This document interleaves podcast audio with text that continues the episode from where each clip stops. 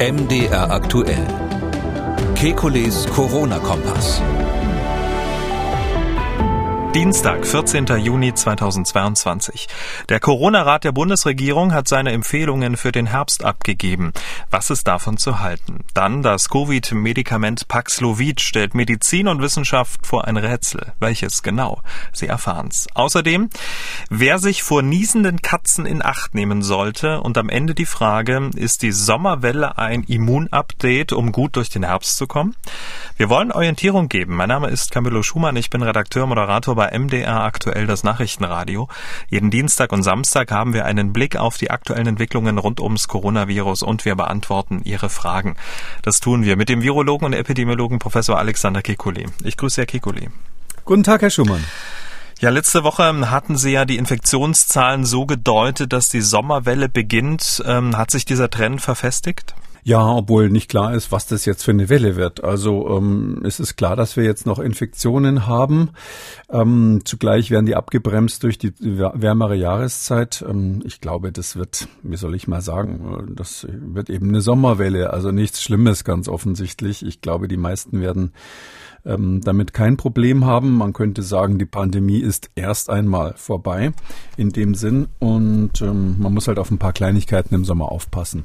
Der Sieben-Tage-Schnitt bei den neuen Corona-Fällen ist in einer Woche von 27.500 auf fast 60.000 gestiegen, also hat sich mehr als verdoppelt. BA5 im letzten Wochenbericht ähm, vom RKI auf 10 Prozent auch verdoppelt von 5, also da, das nimmt ordentlich Fahrt auf, oder? Ja, das ist äh, klar, das ist jetzt eben ein wenn man so will, neue Variante. Die Besonderheit bei diesen neuen Varianten ist ja immer, dass sie die Fähigkeit haben, Menschen zu infizieren, die schon genesen sind. Und ähm, dadurch hat die jetzt sozusagen ihren Auftritt. Ähm, das heißt nicht ähm, oder muss nicht heißen, dass sie auch wirklich ansteckender sind, also sozusagen bildlich gesprochen weiter wegfliegen können. Wir müssen halt aufpassen, so ähm, dass dass man jetzt äh, im Sommer muss man einfach dran denken, so um das zu reduzieren. Ähm, Im Urlaub ist es relevant. Man kann im Urlaub ähm, einfach Infektionen einschleppen, sich dort holen, sich den Urlaub vermasseln auf die Weise. Und die Risikogruppen müssen halt weiterhin aufpassen oder wir müssen was tun für die Risikogruppen. Das sind so, so die zwei Sommerthemen, die wir jetzt haben, außer der Vorbereitung auf den Herbst. Hm. Karl Lauterbach hat äh, vorhin äh, zur Sommerwelle getwittert, eine Sommerwelle war zu erwarten. Freiwilliges Tragen von Masken im Innenraum und eine vierte Impfung sind die besten Gegenmittel. Die vierte Impfung schützt vor schwerer Krankheit und senkt für ein paar Monate, wenn auch unvollständig, das Ansteckungsrisiko. Das hilft jetzt sehr vielen. Würden Sie sich dem anschließen? Ähm, das stimmt alles. Ähm, die Frage ist nur, muss man es deshalb empfehlen? Ähm, ja, man reduziert das Ansteckungsrisiko vorübergehend durch die vierte Impfung. Man hat so eine Art Auffrischung quasi des Immunschutzes. Hm, da muss man sich immer überlegen, welcher Zeitpunkt günstig ist. Wenn man das jetzt macht, muss man es halt vor dem Herbst dann nochmal machen, falls dann ähm, eine Welle käme, vor der man sich dann wirklich auch selber schützen will. Und die Frage ist, ob man jetzt ähm, gegen die Sommerwelle animpfen kann oder animpfen soll. Das ist ja das, was Herr Lauterbach letztlich empfiehlt. Ähm, ich glaube, man kann es gar nicht machen, weil selbst wenn Sie jetzt, ähm, sage ich mal, die Impfquote bisschen erhöhen würden, die liegt ja sowieso im Moment am Boden, wenn Sie überlegen, wie viele Menschen pro Tag sich impfen, das ist ja minimal. Die Quote ist nicht so schlecht, aber die, die Zahl der Impfungen ist, ist sehr schlecht oder gering. Ähm, selbst wenn Sie das erhöhen, ähm, dann machen Sie epidemiologisch eigentlich überhaupt nichts, weil das Virus ist hoch ansteckend. Sie haben, wie Herr Lauterbach richtig sagt, nur einen kleinen Schutz bezüglich Infektionen, auch nur sehr kurzzeitig, ähm, so dass ich jetzt mich frage, auf welcher Basis man jetzt epidemiologisch, und das ist ja, was er macht, ähm, die Impfung im Moment empfehlen soll. Wir haben keine andere Wahl, als das jetzt mal durchlaufen zu lassen. Wer ein, sich individuell schützen will, um, da gibt es ja manchmal sehr gute Gründe davor, auch sich vor Omikron zu schützen, dem würde ich dringend empfehlen, nicht auf die Impfung sich zu verlassen, sondern wirklich äh, die Infektion zu vermeiden, weil ähm, es ist einfach so, dass man trotz Impfung sich anstecken kann. Hm. Ähm, er sagt ja, die vierte Impfung hilft sehr vielen. Äh, wen denn am meisten? Naja, die äh, Idee, die er da hat, ist, dass man durch die vierte Impfung die Welle bremsen könnte, also eine epidemiologische.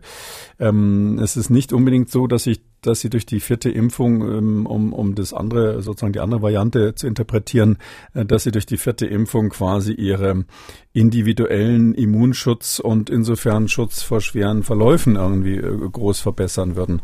Da ist es so, da reichen die zurückliegenden Impfungen, die durchgemachten Infektionen, äh, vor allem im Hinblick auf die relativ ähm, schwache krankmachende Wirkung von Omikron, die reichen da aus. Also für jemanden, der jetzt, sag ich mal, Angst vorm Sterben hat, der muss jetzt nicht unbedingt sich zum vierten Mal impfen. Das betrifft nur bestimmte Risikogruppen, die, die das natürlich inzwischen längst mit ihren Ärzten ja auch besprechen. Und dieser allgemeine Aufruf, darum meine ich, geht in die falsche Richtung. Der kann sich eigentlich nur auf die Epidemiologie äh, beziehen und da ist es ähm, relativ sinnlos. Aber bei den Vulnerablen würden Sie sagen, würde es durch, äh, durchaus Sinn ergeben, das jetzt noch zu tun? Ja, das, das, da muss man sozusagen Spezialberatungen inzwischen mhm. machen. Also die, die wirklich vulnerable Gruppen sind. Das heißt jetzt nicht mehr, wie, wie das früher mal ähm, behauptet wurde, ähm, alle über 50 und Herr Lauterbach hat ja auch mal gesagt, dass und bei den Menschen unter 60 äh, fast die Hälfte vulnerable Gruppen in Deutschland wären. Ähm, der, der Streit ist, glaube ich, ähm, äh, da entschieden, dass das nicht so ist, sondern wir haben relativ genau definierte Risikogruppen. Wir wissen, dass viele, wo man früher befürchtet hat, dass sie vielleicht dazugehören, gar nicht echte Risikopatienten sind. Zum Beispiel Asthmatiker, die halbwegs vernünftig eingestellt sind, gehören also im engeren Sinn nicht zur Risikogruppe. Auch nicht jeder Krebskranke gehört dazu, sondern wirklich nur die, die also aktiv chemotherapiert werden, gerade frisch operiert wurden und so weiter. Und ähm, wir wissen aber dafür, dass andere Erkrankungen, wie zum Beispiel äh, Diabetes, wenn das nicht eingestellt ist, da kommt es eben dann darauf an, durchaus ein Risiko erhöhen können, wenn der Diabetes wiederum gut eingestellt ist, dann nicht. Und wir wissen, dass ähm, alles, was Richtung Übergewicht geht, ein, ein Risiko ist. Und wenn man jetzt dieses doch relativ inzwischen genau bekannte ähm, Spektrum, bis hin natürlich, hatte ich jetzt vergessen, die Hochaltrigen, ähm, wenn man das Spektrum jetzt kennt, dann muss man natürlich sagen, die Risikogruppen ganz speziell, die müssen sich überlegen, wie sie sich schützen. Und da ist ein ganz wichtiger Baustein natürlich auch, dass man guckt, wann war meine letzte Impfung, egal ob Basisimpfung oder Boosterung. Und wenn man dann feststellt, das ist, sag ich mal so als Hausnummer länger als sechs Monate her, dann hat man, wenn man zu dieser Gruppe gehört, jetzt definitiv einen Grund, sich nochmal boostern zu lassen. Hm. Um da nochmal einen Strich drunter zu ziehen, ist es ja eher ungewöhnlich. Ne? Der Sommer ähm, steht an, Temperaturen ja in dieser Woche schon teilweise bis zu 40 Grad erwartet. Ähm, wir befinden uns im Juni und auf äh, einer aufsteigenden Welle. Eher ungewöhnlich, muss man sich erstmal dran gewöhnen. Ähm, ja, ich glaube, das ist jetzt eine Entwicklung, die wir die nächsten Jahre so sehen werden. Ähm, da hat sich sozusagen nicht nur beim Wetter was verschoben, sondern auch bei den Infektionswellen. Ähm, wir hatten ja schon immer sowas, was man Sommergrippe genannt hat. Das mhm. waren andere Erreger, das waren jetzt Coxsackie-Viren zum Beispiel oder andere spezielle Viren typischerweise, die das ausgelöst haben. Und ähm, die Besonderheit bei diesen Sommer Sommergrippen ist, dass es kein, sage ich mal, synchronisiertes Immunisierungsereignis im Winter gibt. Also bei den normalen Erkältungen und auch bei der Influenza ist es ja so, das läuft im Winter durch, alle sind in engen Räumen, husten sich gegenseitig an, keiner schützt sich. Das sind ja so Bilder, die man zum Teil dann in alten Filmen sieht, wo, wo man jetzt äh, in der Corona-Welle richtig erschaudert, wenn man sieht, wie, die, wie eng die Leute dann bei Partys zusammenklüngeln und ähnliches. So war ja eigentlich unser Leben. Und darum haben wir uns mehr oder minder absichtlich oder zumindest billigend in Kauf genommen, dass wir uns im Winter alle munter durchinfiziert haben mit diesen Atemwegserregern aller Art was zur Folge hatte, dass die eben dann, wenn die Saison vorüber waren, auch deshalb weniger wurden, weil wir alle quasi eine gewisse Immunität hatten, auf die eine oder andere Art. Und ähm, das ist eben jetzt weg. Also wir haben jetzt sozusagen diese Synchronisierung der Ereignisse nicht mehr. Jeder infiziert sich irgendwann mal. Der eine passt besser auf, der andere schlechter. Es gibt so Blasen von Gesellschaftsteilen, die sich irrsinnig gut vor Corona geschützt haben und die dann natürlich besonders vulnerabel sind, wenn, wenn, das, wenn das Virus dann da einschlägt irgendwo. Und es gibt andere, die, die hatten schon dreimal Corona und sind fünfmal geimpft. Ich übertreibe jetzt natürlich ein bisschen. Aber für die ist jetzt die nächste Infektion natürlich nicht das Hauptproblem. Und Dadurch ähm, ist es so, dass wir eben auch nicht mehr so synchronisierte Wellen haben. Das betrifft, und das, das sehen wir auch in anderen Teilen der Welt, das betrifft zum Beispiel auch Atemwegsinfektionen bei Kindern. Also da sieht man ganz deutlich, dass dieses RSV, dieses respiratorische Syncytium-Virus, was besonders bei sehr kleinen Kindern wirklich saugefährlich sein kann, äh, dass das jetzt außerhalb der Saison plötzlich auftritt und dass auch Kinder Ähm, ist natürlich anekdotisch, da gibt es noch keine großen Studien, aber Kinderärzte berichten das nicht nur in Europa, äh, dass Kinder ähm, jetzt, wenn sie so Atemwegsinfektionen haben, zum Teil bei auch, auch ohne Corona mit schwereren Symptomen kommen. Dadurch auch mehr Kinder ins Krankenhaus kommen. Dann haben die Eltern natürlich immer Angst vor Corona, bringen deshalb die Kinder ins Krankenhaus. Und darum glaube ich, wenn man sich die Gesamtdynamik anschaut, wir kommen aus diesen Wellen raus. Wir müssen damit rechnen, dass es in Kinderkliniken äh, gerade im Herbst dann wieder ähm, äh, Situationen gibt, wo die mit dem Personal nicht klarkommen. Es ist ja bekannt, dass der Pflegenotstand in den Kinderkliniken besonders durchschlägt, weil die das eben was Personalintensives ist. Und ich glaube, da muss man sich Gedanken machen, zum Beispiel, dass die Kinderärzte wirklich äh, die Eltern aufklären und sagen, du musst nicht jedes Mal, wenn dein Kind hustet, Angst haben, dass es Corona ist und damit dann in die Ambulanz rennen, weil die da ähm, ihre eigenen Probleme haben natürlich. Über den Herbst und die Auswirkungen wollen wir gleich sprechen. An dieser Stelle der Hinweis an alle Hörerinnen und Hörer dieses Podcasts, wenn Sie neben Corona auch mehr über die Affenpocken erfahren wollen oder Sie wissen wollen, wie der Klimawandel für mehr Viruserkrankungen sorgt und äh, welche Folgen der Ukraine-Krieg in Bezug auf Zivilschutz und Infektionskrankheiten hat, dann hören Sie doch auch mal in den Podcast Kekulis Gesundheitskompass rein.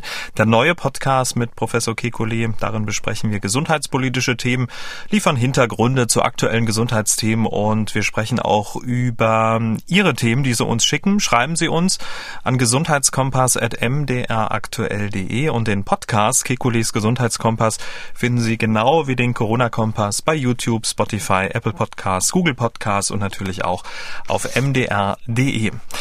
Ja, Herr Kekuli, kaum fängt die Sommerwelle an, da gibt's ja schon Stimmen, die davor warnen, dass es im Herbst neben einer weiteren Corona-Welle auch eine schwere Grippewelle geben könnte könnte. Unter anderem der grünen Gesundheitsexperte Janusz Stamen, selbst Arzt, verweist dabei auf die Südhalbkugel, wo der Herbst gerade losgegangen ist, teilweise auch der Winter. Australien zum Beispiel erlebt gerade die schwerste Grippewelle seit 2017. Im Mai wurden mehr als 26.000 Infektionen registriert. Zum Vergleich von Januar bis November 21 wurden laut Gesundheitsministerium nur 598 laborbestätigte Influenza-Fälle gemeldet. Und ähm, sowas wäre ja dann auch bei uns zu erwarten? Ähm, das, was heißt zu erwarten, das ist ein Risiko, was wir im Auge haben müssen und das ist möglich.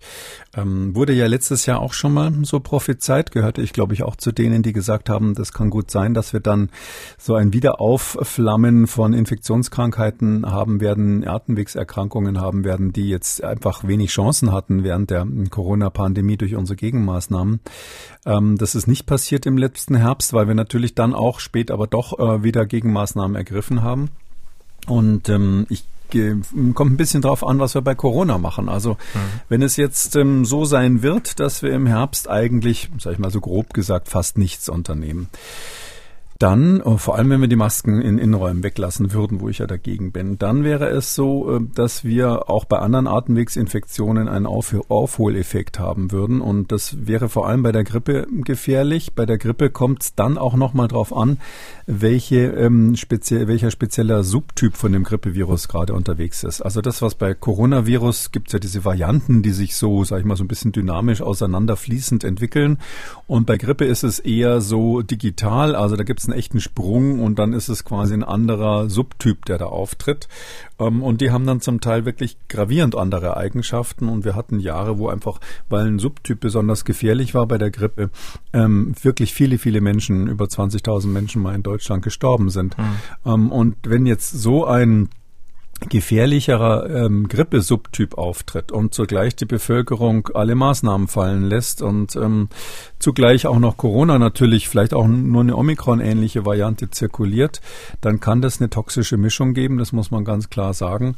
Und ähm, das ist etwas, was man verhindern muss. Also ich glaube nicht, dass wir einfach darauf zusteuern sollten, sondern wir sollten Maßnahmen ergreifen, um zu verhindern, dass das passiert, insbesondere wenn wir dann sehen, dass eine gefährlichere Grippe, ein gefährlicherer Grippe Grippe-Subtyp unterwegs ist. Das ist genau der Punkt. Um mal kurz bei Australien zu bleiben. 368 Menschen, die seit April mit Influenza angesteckt äh, wurden, mussten zur Behandlung in ein Krankenhaus eingewiesen werden. 7,6 Prozent dieser Patientinnen und Patienten kamen direkt auf die Intensivstation.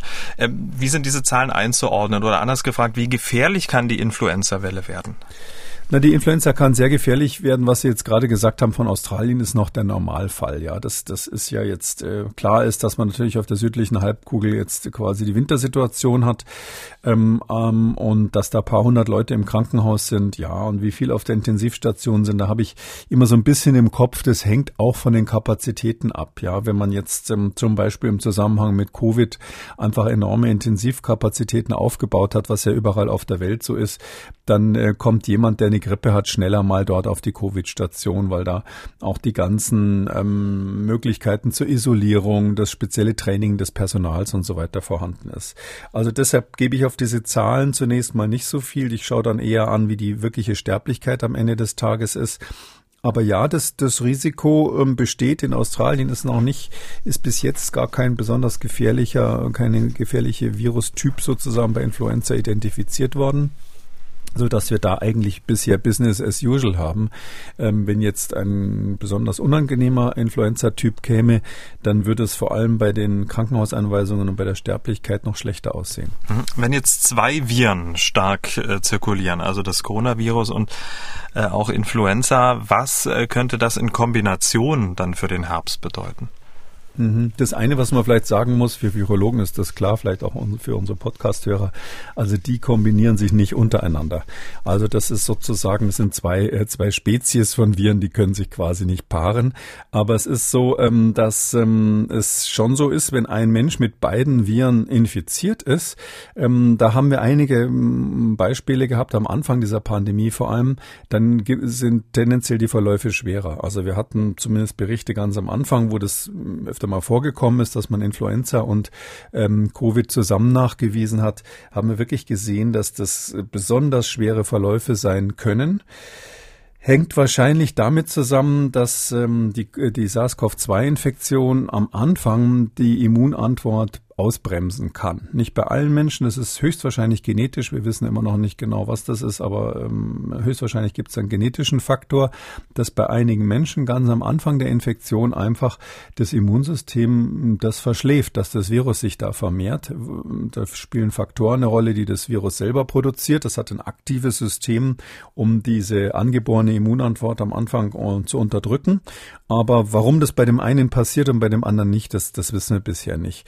Hängt hängt natürlich auch mit den Vorinfektionen zusammen. Wenn Sie schon mal ein paar Mal ähm, Corona hatten, dann haben Sie Antikörper auf den Schleimhäuten, die sowas im Frühstadion auch wegfangen können. Und wenn, äh, wenn man sich jetzt vorstellt, dass so ein unterdrücktes Immunsystem am Anfang einer ähm, Corona-Infektion jetzt zusätzlich äh, kommt jetzt das Grippevirus daher, was eigentlich kein für viele Menschen oder deren Immunsystem kein schwieriger Gegner wäre, aber das kommt jetzt quasi in so eine eingeschläferte Immunantwort rein, dann haben Sie eben einen Effekt dass das Virus sich wesentlich stärker ausbreiten kann, als es normalerweise der Fall wäre. Also es ist eine Erklärungsmöglichkeit, gibt noch ein paar andere, aber so mal so direkt gedacht, ist es einfach so, dass das ein kooperativer Effekt ist. Der eine schaltet sozusagen die Abwehr ab und der andere hat dann seinen Vorteil davon. Heißt das für uns, dass neben der Corona-Impfung im Herbst auch unbedingt eine Grippeimpfung notwendig sein wird? Und wenn nein, für wen nicht?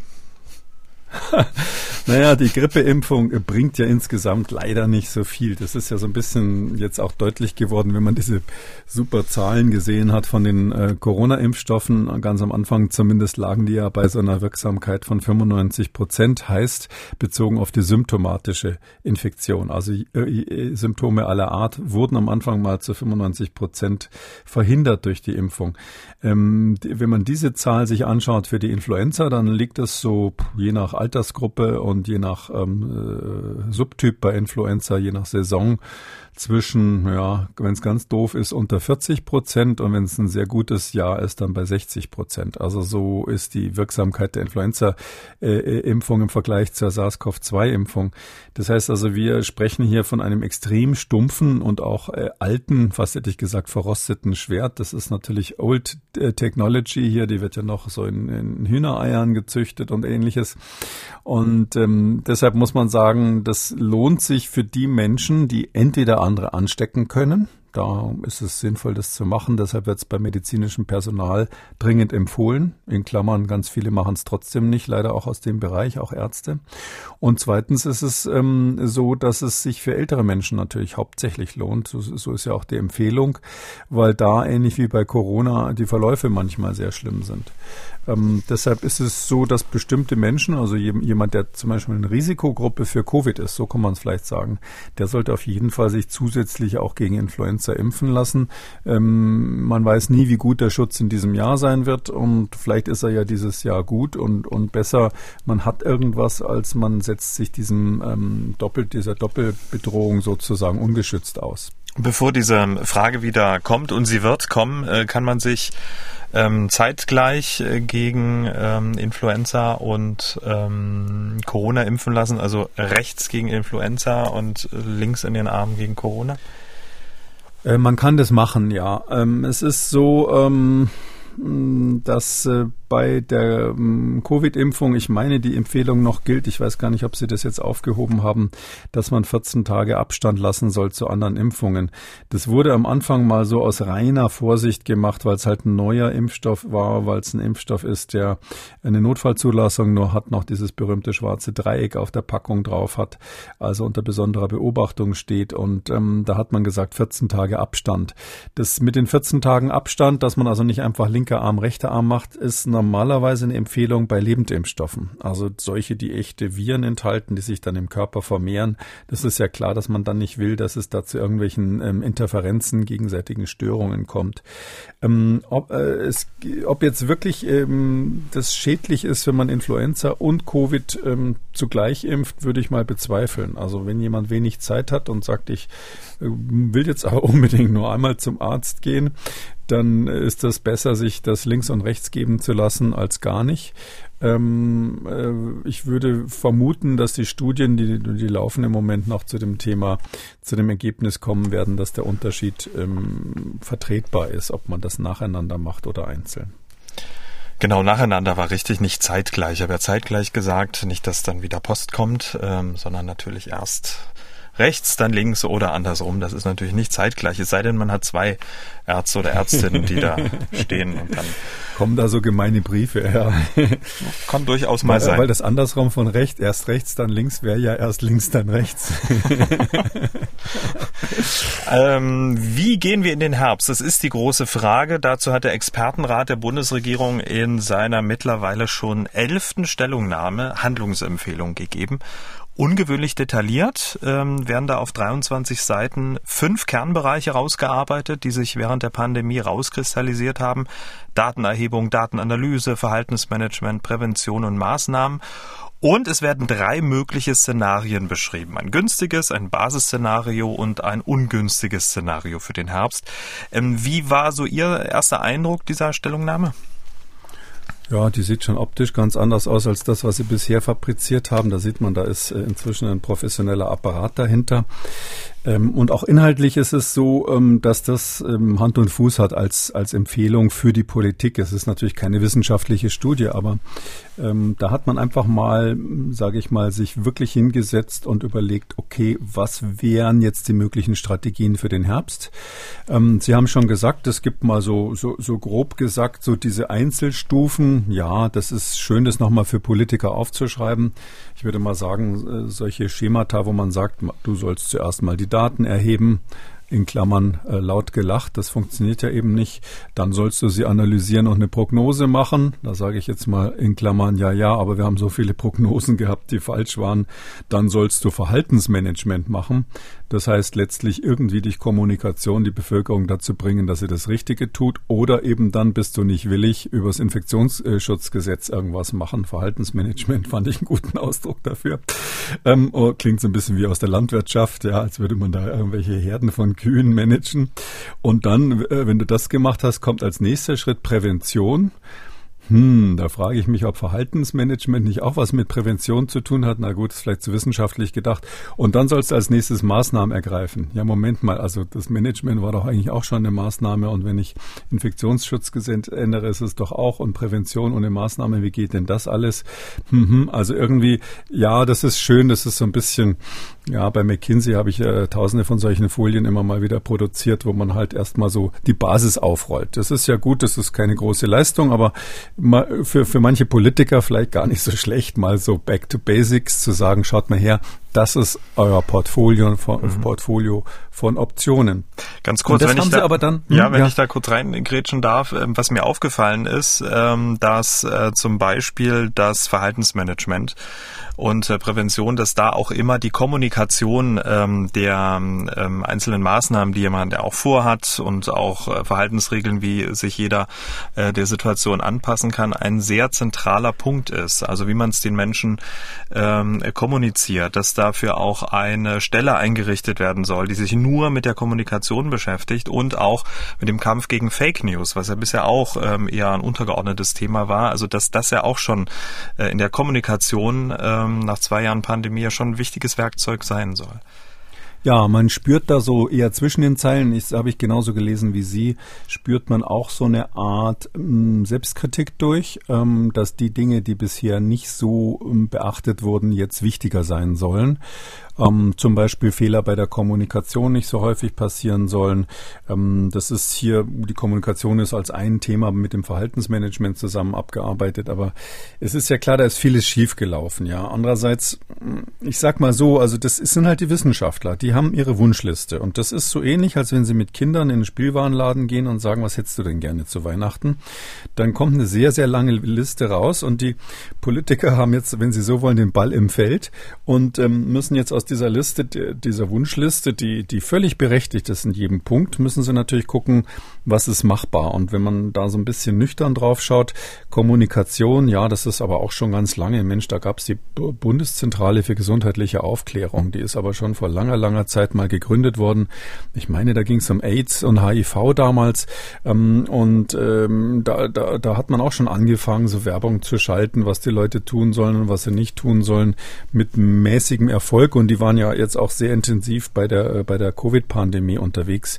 Das heißt also, es ist, da werden viele, wenn sie das lesen, sagen, Moment mal, das machen wir doch alles schon.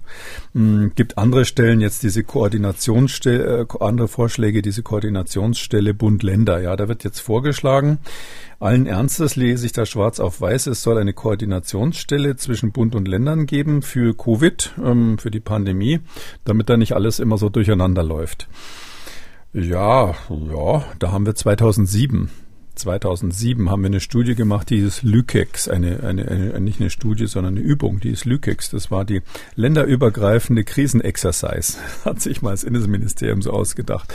Bei Lykex da wurde dann als Ergebnis, das wichtigste Ergebnis von allem, was Lükex hatte, ist, dass die übrigens schon längst existierende Koordinationsstelle, die gibt schon, was die, was die Experten da fordern, dass die ähm, aufgemöbelt werden soll, dass die mehr Möglichkeiten haben sollen, dass die üben sollen, dass die sich überhaupt mal kennenlernen sollen für den Fall aller Fälle und so weiter und so weiter. Das heißt, es ist ein uralt Thema, was zu Recht, ich will das mich gar nicht äh, sozusagen drüber mokieren, dass sie es aufgeschrieben haben, was völlig zu Recht da wieder auf der To-Do-Liste steht. Das Problem ist nicht solche Sachen Sachen aufzuschreiben. Das Problem ist die Frage, warum hat's, obwohl das vor 20 Jahren andere auch schon aufgeschrieben haben, ähm, bis heute nicht funktioniert. Und da, da liegt sozusagen der Hase im Pfeffer. Also genau wie bei der Kommunikation, was Sie angesprochen haben, ist natürlich toll zu sagen, wir wollen keine Fake News haben im Internet und so weiter. Ja, aber wie machen Sie das konkret? Ähm, noch mehr Tagesschau oder wie, wie soll das funktionieren? Ja, noch mehr öffentlicher Rundfunk, ähm, öffentlich-rechtlicher Rundfunk. Also es ist äh, schwierig, diese Blasen einzufangen und das ist ein, Generalproblem, was wir haben, was nicht nur bei Covid natürlich eine Rolle spielt, dass wir aufpassen müssen, dass unsere Gesellschaft nicht in so Informationsbubbles auseinanderdriftet, wo, wo man dann gar nicht mehr miteinander reden kann. Noch mehr, äh, noch mehr Podcasts, würde ich sagen, an dieser Stelle. ja, auch das ist eine Möglichkeit. Ähm, machen wir es mal mal ein bisschen konkret, was da drin steht, äh, bezogen auf die Maßnahmen. Zwei Bereiche in einer jeden Welle sind äh, ja Schulen und die Alten- und Pflegeheime, die besonders im Fokus stehen. Fangen wir mal mit den Schulen an, würde ich vorschlagen. Dort empfehlen die Experten und Expertinnen der Bundesregierung das Tragen medizinischer Masken als Option bei hoher Krankheitslast oder pathogeneren Varianten. Freiwilliges Tragen von medizinischen Masken sollte ermöglicht und äh, Stigmatisierung durch gezielte Aufklärung in Schulen und Kitas vermieden werden. CO2-Messung in Klassenräumen sollte verpflichtend eingeführt werden, um den Zeitpunkt notwendiger Frischluftzufuhr anzuzeigen. Das regelmäßige Lüften sollte auch im Winter selbstverständlich sein. Luftfilter spielen in dem Konzept keine Rolle. Was sagen Sie zu den Maßnahmen äh, bezogen Für auf die Schulen? Schulen? Ja.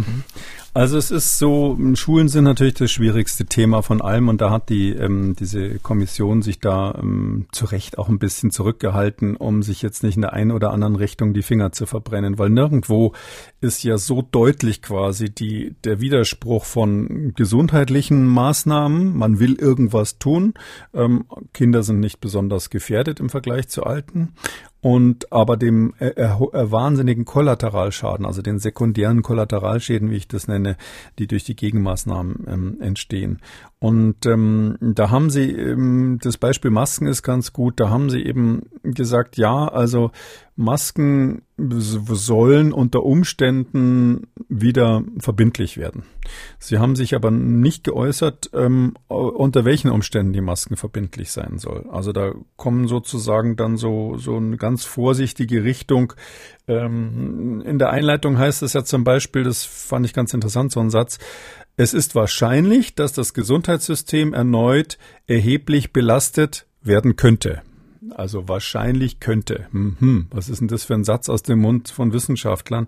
Also ähm, äh, wenn man sagt, es ist wahrscheinlich, muss man sagen, dass es erheblich belastet wird. Und ähm, da, da, da sieht man schon so ein bisschen die Schwierigkeit. Dann stellen Sie fest, ähm, auch in der Einleitung schon, die Bereitschaft zum Tragen vom Mund-Nasenschutz nimmt deutlich ab bei der Bevölkerung. Würde ich mal sagen, stimmt wahrscheinlich.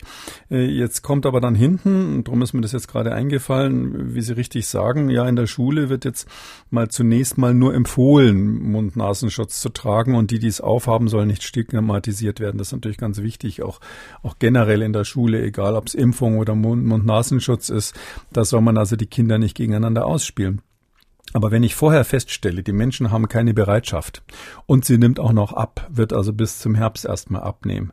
Und dann mache ich eine Empfehlung, die sollen das freiwillig machen. Hm, in welche, welches Modell habe ich da vor Augen, dass die Bereitschaft sich wieder ändern könnte oder dass ich nur noch ganz wenige Freiwillige haben, die habe, die aber dann eigentlich niemand anders mehr schützen, hat es keinen epidemiologischen Effekt. Und da, ähm, ich bin ganz sicher, dass die Mitglieder dieser Kommission, dieses Expertenrats sich natürlich die Gedanken da bis zu Ende gemacht haben, aber sie haben es wahrscheinlich bewusst nicht bis zu Ende aus Papier geschrieben, weil sie wussten, wenn ich jetzt da reinschreibe, wir empfehlen im Herbst die Maskenpflicht in der Schule, ja, dann gibt's wahnsinnigen Ärger von der einen Seite. Oder wenn sie reinschreiben, wir sind der Meinung, dass man im Herbst keine Masken mehr in der Schule braucht, dann gibt's Ärger von der anderen Seite. Und äh, da haben sie sich ähm, wahrscheinlich klugerweise ähm, nicht positioniert und sind in gewisser Weise sehr politisch geworden. Nochmal die Frage, wenn es um ähm, CO2-Messungen in Klassenräumen geht, das soll verpflichtend werden. Also so ja. weit lehnen Sie sich ja dann schon aus dem Fenster. Aber die Luftfilter, die ja für ja, drinnen, hunderte ja. Millionen ähm, angeschafft wurden oder eben auch nicht, beziehungsweise das Geld wurde bereitgestellt, die spielen keine Rolle mehr. Gut, dass Sie es nochmal angesprochen haben. Das hatte ich jetzt äh, bei der Antwort vergessen. Also das ist nämlich das einzig Konkrete, was die ähm, Kommission da empfohlen hat, dieser Expertenrat für die Schulen. Das einzig wirklich knallhart schwarz auf weiß wissenschaftlich äh, Konkrete ist, wir empfehlen generell die Einführung der CO2-Messgeräte. Ich nehme mal an, dass keiner von denen irgendwo Aktien bei einem der Hersteller hat. Ähm, deshalb muss man sich die Frage stellen, auf welcher Basis wird das empfohlen. Äh, erstens, es gibt überhaupt keine Daten, die belegen, dass ein CO2-Messgerät einen Vorteil hat gegenüber dem allgemeinen, oh, können wir nicht mal das Fenster aufmachen, hier ist die Luft so schlecht, was zu meiner Zeit in der Schule üblich war. Ähm, das gibt überhaupt keine Daten, dass das infektiologisch oder von der Luftqualität was bringt, weil die Lehrer wissen ja auch, dass sie jetzt lüften sollen, dass das wichtig ist, dass die Kinder im Zweifelsfall, wenn nötig, im, kind, im Winter jetzt nicht nur im T-Shirt in die Schule kommen, dass man auch wirklich mal zehn Minuten das Fenster aufmachen kann, weil eine technische Belüftung werden sie in den deutschen Schulen in dem Zustand, in dem die sind, ja nicht reinbringen. Und ähm, ich bin da an der Stelle extrem skeptisch, ob jetzt so eine blöde Ampel auf dem Tisch, die dann plötzlich auf Rot schlägt, mitten in der Schulaufgabe, mitten in der Ex geht diese Ampel auf Rot und die Kinder springen auf, Frau Lehrerin, jetzt dürfen wir aber das Fenster aufmachen. Ich weiß nicht, ob die Pädagogen da irgendeinen Vorteil davon haben. Also und und und äh, wenn wenn wenn die Luft schlecht ist, soll man lüften. Ja, da kann man ja auch sagen, mein Gott, bei einer äh, Klasse mit 25 Kindern und der und der Raumgröße, die atmen ja nicht so unterschiedlich schnell alle. Ähm, da kann man sagen, alle so und so viele Minuten ist das sinnvoll. Da muss wirklich nicht in jeder Klasse so eine Ampel stehen. Also und, und ich finde das Geldverschwendung, um es mal ganz Geldverschwendung und nicht praktikabel, wie ich an dem Beispiel gerade gesagt habe. Was durchaus ähm, sich gezeigt hat ähm, als, sage ich mal, rein infektiologisch sinnvoll ist ein gut installiertes Luftreinigungsgerät. Das heißt natürlich nicht, dass man das irgendwo hinpflanzt, was dann nur so im Kreis die Luft verquirlt, sondern das muss professionell installiert und leider auch gewartet werden. Die Geräte sind dann auch nicht mehr billig. Wir wissen, dass das wirkt. Die Frage ist, soll man das installieren oder nicht? Und das wäre so eine typische Frage an so eine Kommission, dass man sagt, okay, es ist ein, ein sinnvoll, ein wirksames Instrument, es kostet Geld, es ist aufwendig. Sind die Rahmenbedingungen so, dass man empfehlen soll, das zu installieren? Dazu würde ich mal so grundsätzlich sagen, ähm, wir haben also die äh, Experten, der Expertenrat hat das nicht beantwortet, hat sich darum gar nicht gekümmert. Ich äh, sage jetzt mal deshalb, das ist jetzt keine professionelle äh, Meinung mit äh, auf Basis eines dicken Gutachtens, aber nur mal so von der Hausnummer her. Wir werden in den nächsten Jahren eben dieses Problem haben, dass wir mit allgemein mit Atemwegsinfektionen, insbesondere dann auch bei Kindern, wo man das auch als Eltern dann richtig spürt, ähm, da werden wir nicht mehr so tolerant sein wie bisher. Bisher, ich hatte es ja einleitend mal gesagt, haben wir ja regelrecht selber die Grippewellen aktiv erzeugt, indem wir alle eingepfercht und zusammen husten haben lassen. Jetzt ist es so, dass da viele sagen werden, nee, das will ich nicht. Ich will nicht, dass mein Kind in eine Kita oder in eine Schule kommt, wo es dann quasi vorsätzlich infiziert wird. Tut mal was so dass ich glaube, dass wir da, wir da und auch zu Recht ja ähm, ein anderes Verständnis als Gesellschaft gegenüber solchen Atemwegsinfektionen allgemein haben, ausgelöst durch Covid und vielleicht wird es bei Covid in diesem Herbst auch nochmal eine Rolle spielen, weiß man gar nicht genau. Aber langfristig, glaube ich, müssen wir uns einfach um die Luftreinhaltung in geschlossenen Räumen kümmern, auch im Hinblick auf Infektionskrankheiten im Winter. Ich finde, das ist eine ähnliche Entwicklung, äh, wie das beim Rauchen in Kneipen war. Also, äh, wenn ich mich an meine Jugend erinnere, erinnere, ich bin also lebenslang Nichtraucher. Da, das war fürchterlich, ja. In diesen, in diesen sogenannten Diskotheken, wie die damals hießen, da haben sie ja absolut keine Luft gekriegt und das war aber sozial 100 Prozent akzeptiert, dass man sich da quasi in so eine Qualmwolke reinbewegt hat. Heute, die jungen Leute wissen gar nicht, wovon ich spreche wahrscheinlich. Das heißt also, ähm, das hat sich stufenweise entwickelt. Zuerst gab es dann härtere Standards für die Lüftung in solchen Etablissements. Die mussten dann einen bestimmten Luftwechsel haben. Da wurde schon deutlich besser. Ähm, und inzwischen ist bekanntlich das Rauchen in der Regel verboten. Äh, und ich glaube, dass wir eine ähnliche Entwicklung, dass unsere Toleranz äh, da einfach zurückgeht bezüglich Infektionskrankheiten haben. Ähm, zumal es eben nicht nur Covid gibt, sondern auch die Influenza, RSV, was wir vorhin angesprochen haben und so weiter, so dass man dann und wir werden die Situation haben, dass es eben nicht mehr so gebündelt zu bestimmten Jahreszeiten auftritt. Und manche Menschen werden die Maske haben, manche werden sie nicht haben. Und da glaube ich, muss man insgesamt dann speziell in der Schule, wo, wo man sich ja im Gegensatz zur Diskothek oder zum Club nicht aussuchen kann, ob man dahin will, da brauchen wir allgemeine Standards für die Luftreinhaltung. Und dazu gehört für mich eher so ein Thema Luftreiniger ähm, perspektivisch. Das werden wir natürlich, das haben wir es die letzten zwei Jahre nicht auf die Schiene bekommen. Das werden wir jetzt bis zum Herbst auch nicht hinkriegen, so wie ich das sehe. Das ist auch so ein Ankündigungsthema. Da gibt es ja auch noch andere Ankündigungsthemen bei der Bundesregierung von Dingen, die dann nicht geliefert werden hinterher. Aber es ist so, dass wir hier zweimal ankündigen, dass da was passiert, aber perspektivisch glaube ich, muss das, also strategisch muss das ein Thema sein, die Luft in den Schulen äh, bezüglich Infektionserregern äh, sauberer zu kriegen. Und die Luftfilter wurden ja mit großem Tamtam -Tam auch angekündigt. Der Status quo sieht so aus, dass zum Beispiel, das sind jetzt nur drei Beispiele, äh, die Schulen in Köln äh, nach einem Jahr immer noch keine Luftfilter haben. Ähm, dann zum Beispiel in Hof, das ist ja äh, Oberfranken, da sollen mehrere, ich glaube fast fast 400 Geräte auch wieder zurückgeschickt werden, weil die mangelhaft sind und Frankfurt bekommt jetzt endlich Luftfilter. Also da sieht man mal, wie mit dem Thema Luftfilter umgegangen wird. Mm, ja, das ist eben so, das sind dann so politische Eintagsfliegen. Ja, die, die, Politik sagt dann, ah, jetzt müssen wir was machen. Was können wir denn machen? Ah, Luftfilter, das klingt irgendwie gut, ja. Und dann wird das irgendwie eine Saison lang irgendwie vorangetrieben. Man muss natürlich dazu sagen, so einfach ist es nicht. Ich hatte es ja erwähnt, also ich habe inzwischen auch mit vielen so Lüftungstechnikern, so echten Freaks gesprochen, die sich mit sowas echt auskennen. Da muss man schon noch Hirnschmalz reinstecken, dass man da Systeme hat, die dann wirklich auch funktionieren. Aber das Problem ist lösbar, wie der Ingenieur sagt. Und das ist ja das Wichtigste. Vielleicht noch was Generelles, weil ich gerade so allgemein gesagt habe, die Einstellung zu äh, zu Infektionskrankheiten in der Schule, in geschlossenen Räumen. Es gibt noch eine andere Grundsatzfrage, die auch fehlt in diesem, in diesem Papier. Vielleicht war das auch nicht die Frage an die Experten, aber das, finde ich, müssen wir als Gesellschaft mal diskutieren. Wie sieht denn eigentlich jetzt unsere Zukunft insgesamt bezüglich dieses Coronavirus aus? Es gibt ja verschiedene Szenarien. Ein wichtiges, ein, ein, eins, was jetzt dort, finde ich übrigens toll, dass sie drei Szenarien entwickelt haben. Kommt mir auch nicht ganz unbekannt vor. Ich weiß nicht, wie oft wir das hier besprochen haben.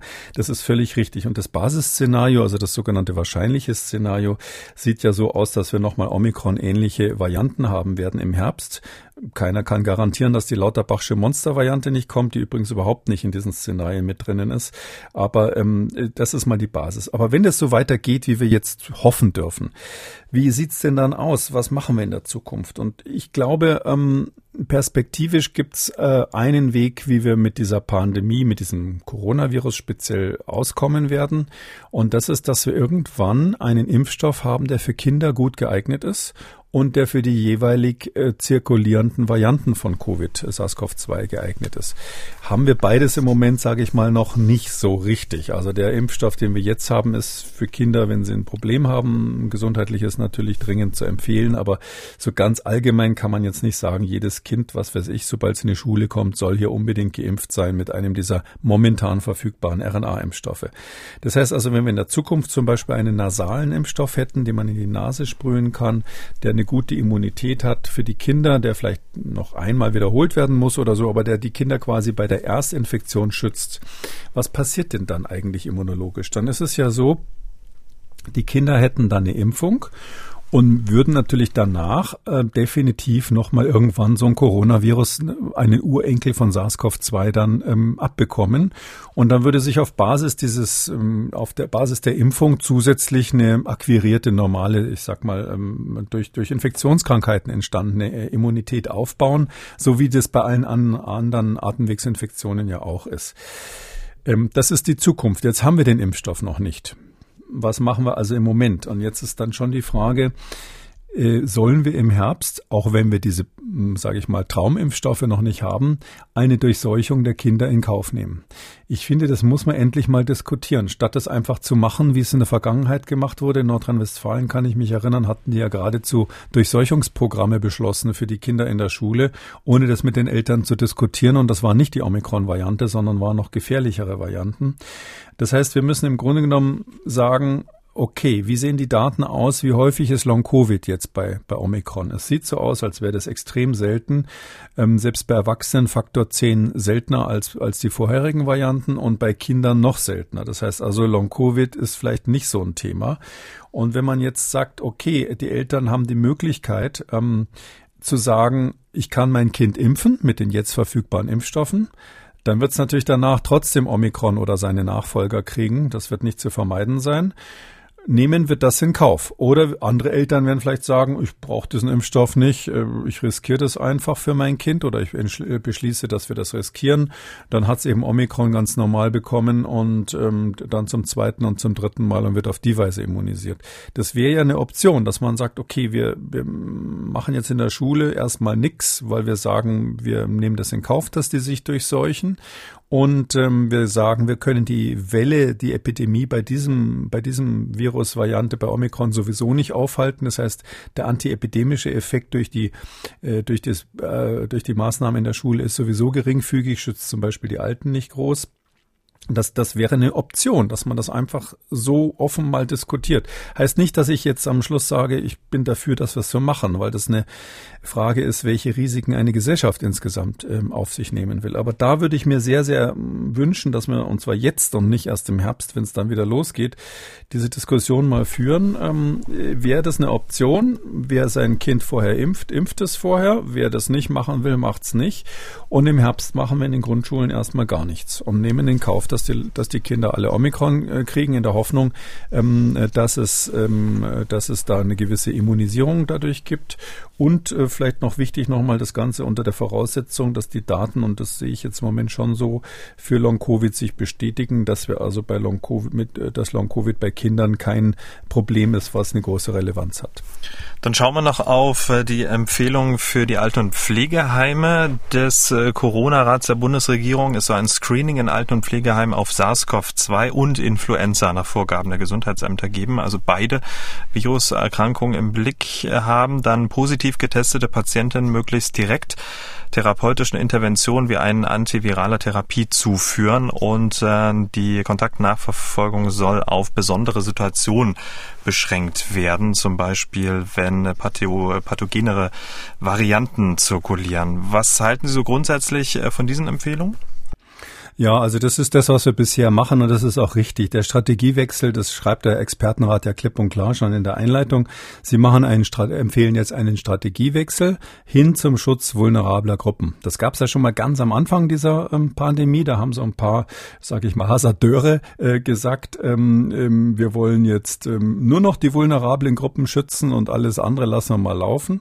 Ähm, und ähm, das ist relativ klar, dass das nicht funktioniert hätte, nicht funktioniert hat, da wo man es auf der Welt äh, zeitweise ganz kurz versucht hat. In England gab es ja mal diese Idee auch.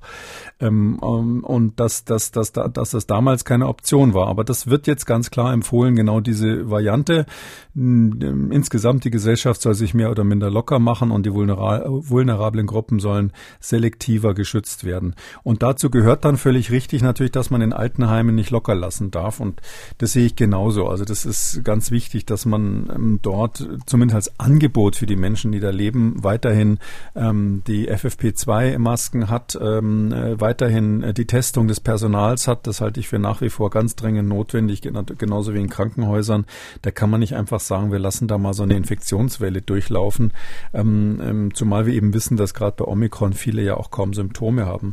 Also das ist, das ist eine extrem wichtige Sache. Bis dahin, um das heiße Eisen nochmal anzufassen, äh, dass man auch, ähm, falls eine gefährlichere Variante käme, also muss keine Killer-Variante sein, aber wenn die so Delta-ähnlich wieder wäre und zugleich der Impfstoff für diese Variante dann wirklich gut wirken würde, auch bezüglich der Vermeidung von Infektionen, dann muss man leider auch nochmal drüber nachdenken, ob es wichtig ist, ähm, die Menschen, die arbeiten in solchen alten Pflegeeinrichtungen und Krankenhäusern, zumindest wenn sie unmittelbaren Kontakt mit den Personen haben, die da ähm, zu Hause sind, dass man da auch eine Impfpflicht einführt. Also das ist meines Erachtens nicht vom Tisch, ist nur, ist nur im Moment, weil wir keinen Impfstoff haben, der besonders geeignet wäre und vor allem auch keine Variante haben, die, die das erfordert. Äh, deshalb brauchen wir es im Moment nicht. Aber das wäre für mich sozusagen im Worst-Case-Szenario durchaus mit drinnen. Hat jetzt hier ähm, die, die, der Expertenrat auch nicht angefasst, das heiße Eisen. Drum, drum habe ich es an der Stelle mal gemacht. Dankeschön. ja, ja, muss man, muss man ja, muss man ja mal erwähnen. Und ja. vielleicht noch mein, mein Lieblingsthema ist natürlich immer der kleine Verbandskasten von der kleine Verbandskasten von der Frau Giffey. Das fand ich so süß, als sie gesagt hat, wir brauchen den kleinen Verbandskasten. Also das dürfen wir nicht vergessen. Also die, wir haben im September muss der Bundestag ja das Infektionsschutzgesetz verlängern, verändern, irgendwas damit machen.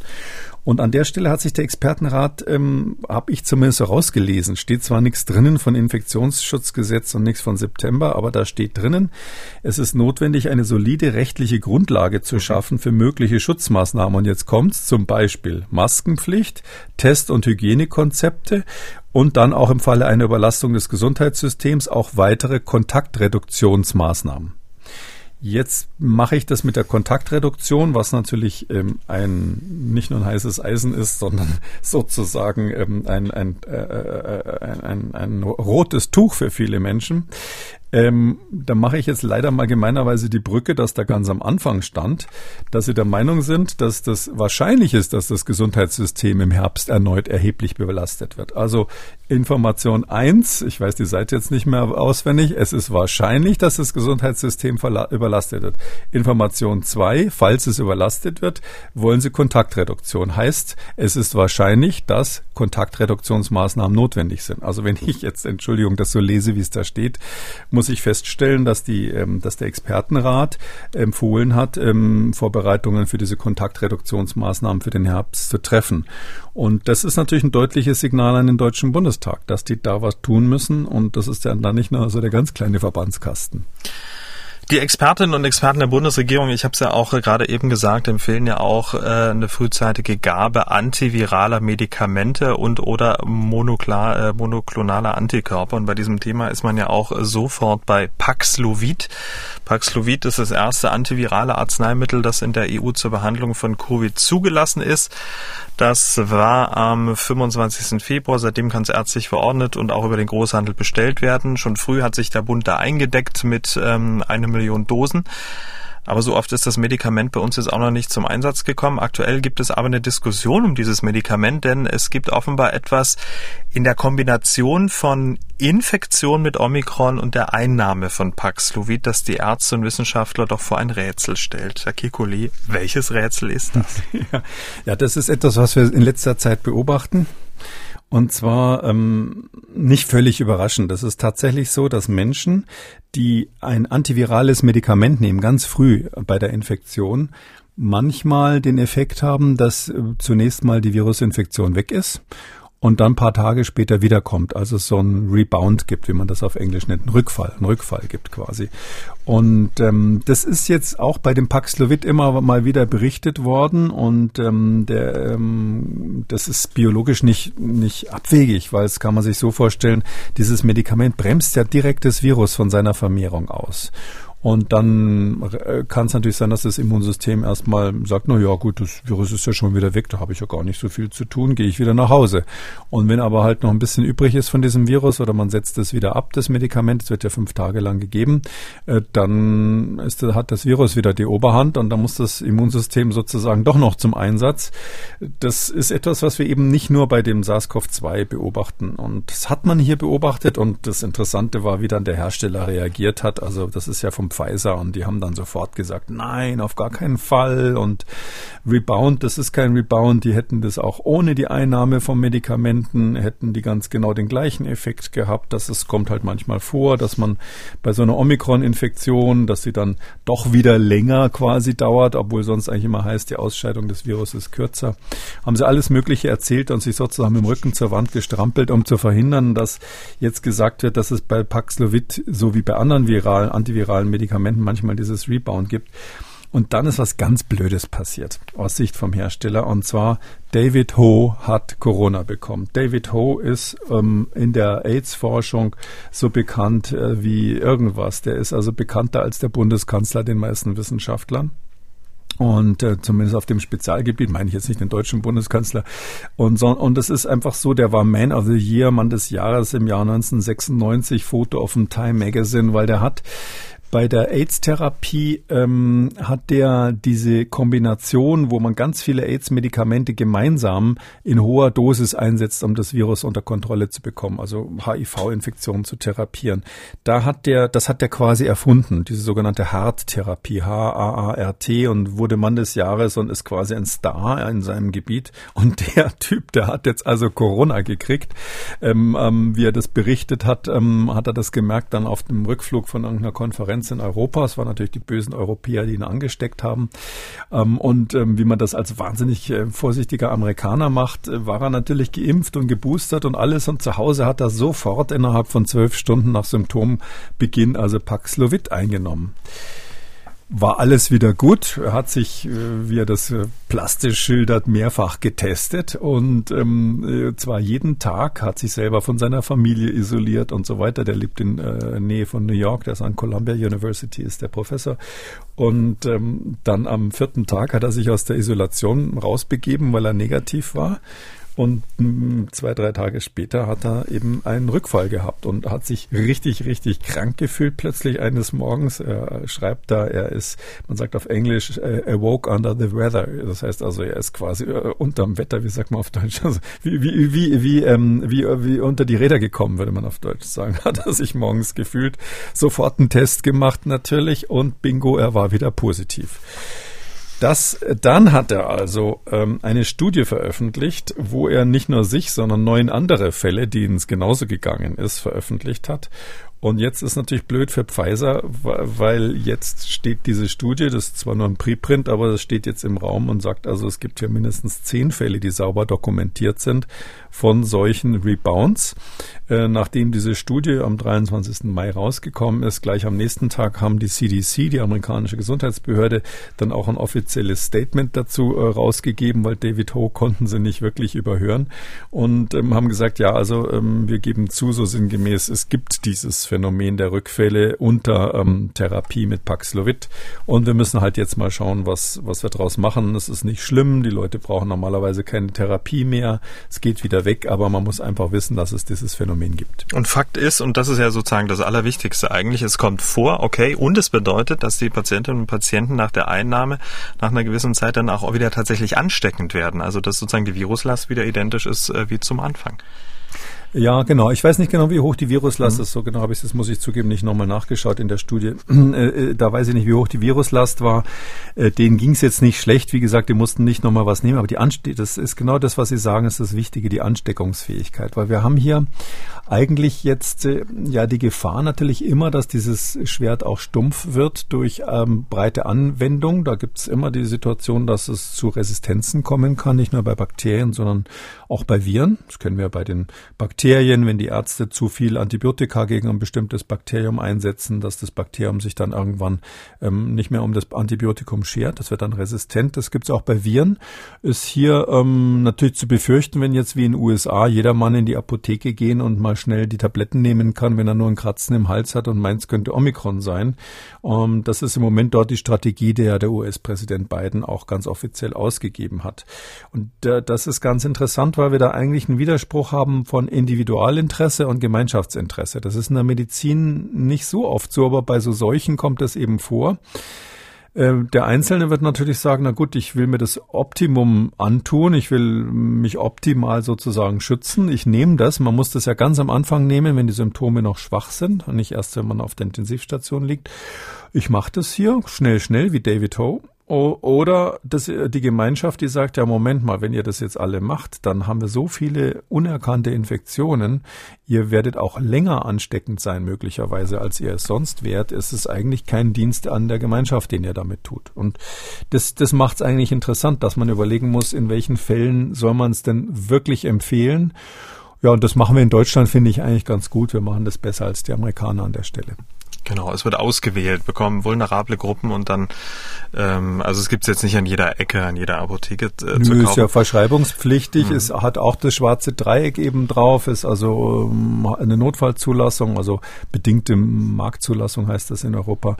Und ähm, äh, das, was ich wichtig fände, ist, dass man das in die Fortbildung für Ärzte wirklich einbaut. Weil wir hatten ja hier sogar, glaube ich, mal eine Hörerin, die gar nicht so alt war und dann ist sie zum Arzt gegangen und der hat gesagt, so hier gleich Paxlovid nehmen.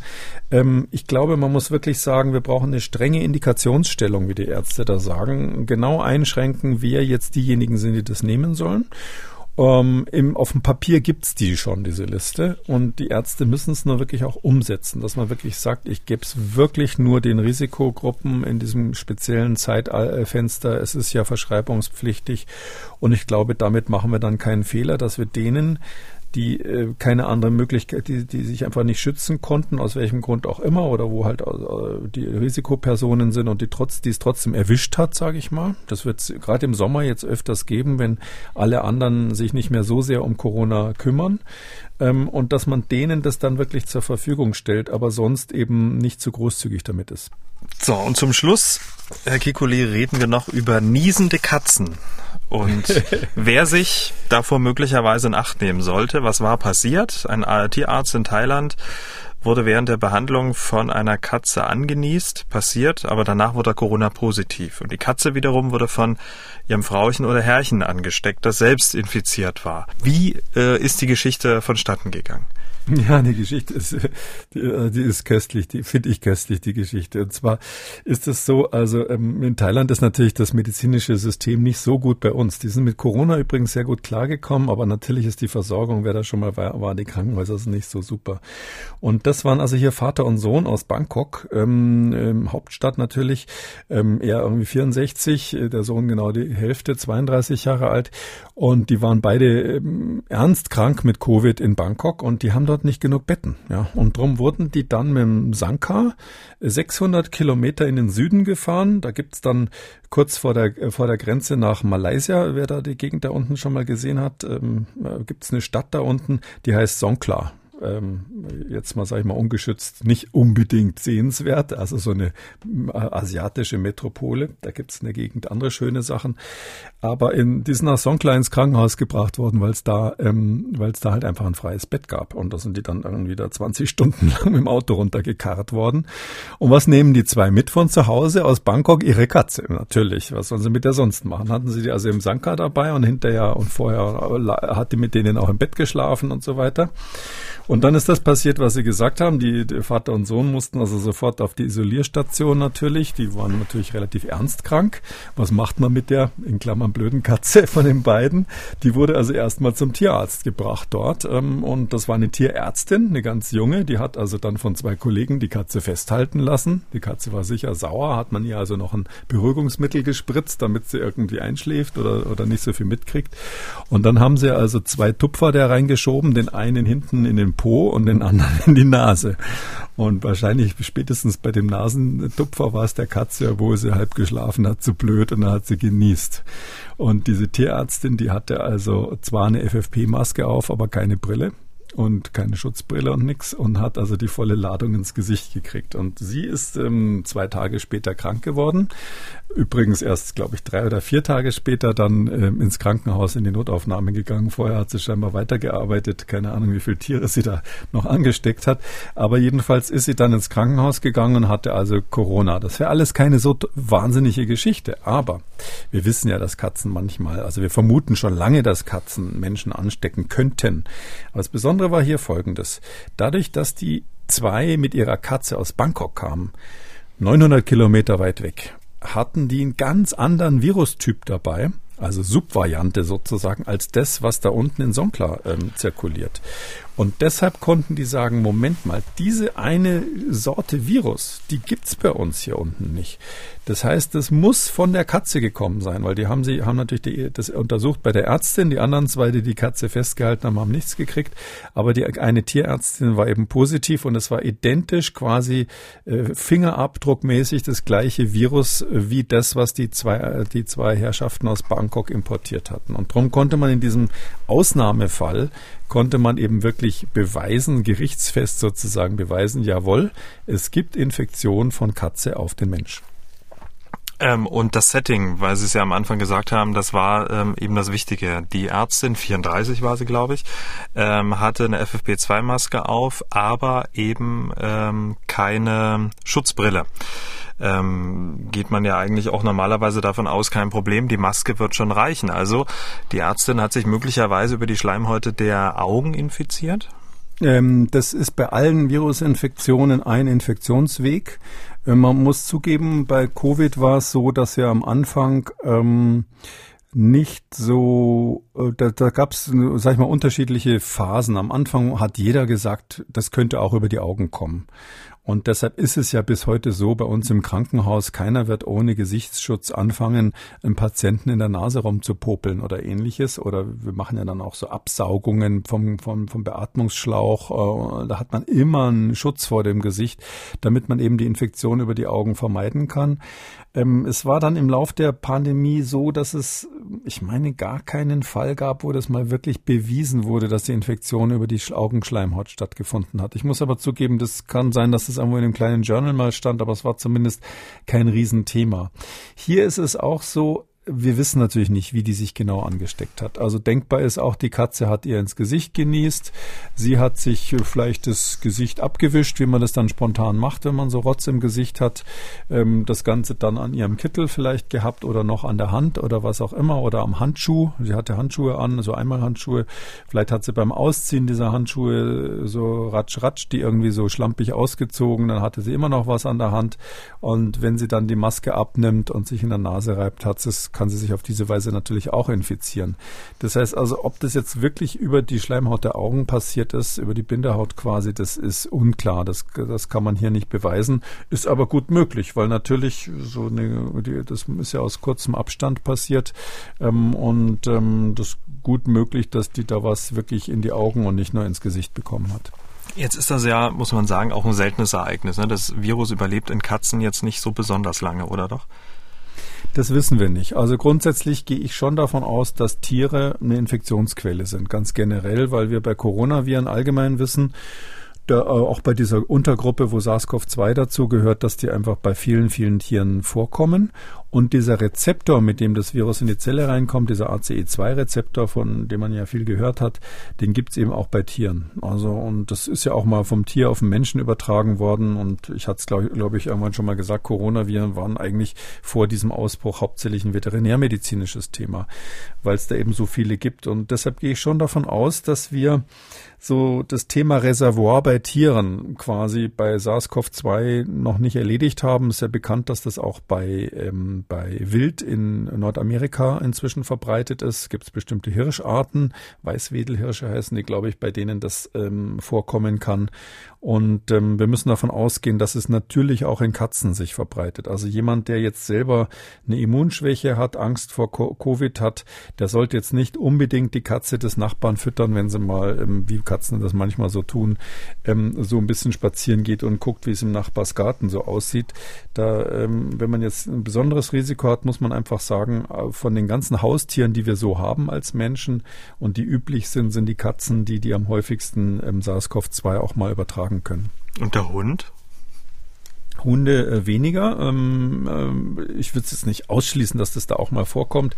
Aber es war ja bis jetzt bei den Katzen auch nicht so, dass das jetzt alle unterschrieben haben, sondern gut, wir haben hier, glaube ich, schon vor langer Zeit mal davor gewarnt, aber jetzt ist es einfach schwarz auf weiß, weil es diese besondere Situation kam, äh, gab, dass es bei Katzen vorkommt, so eine Infektion auf den Menschen.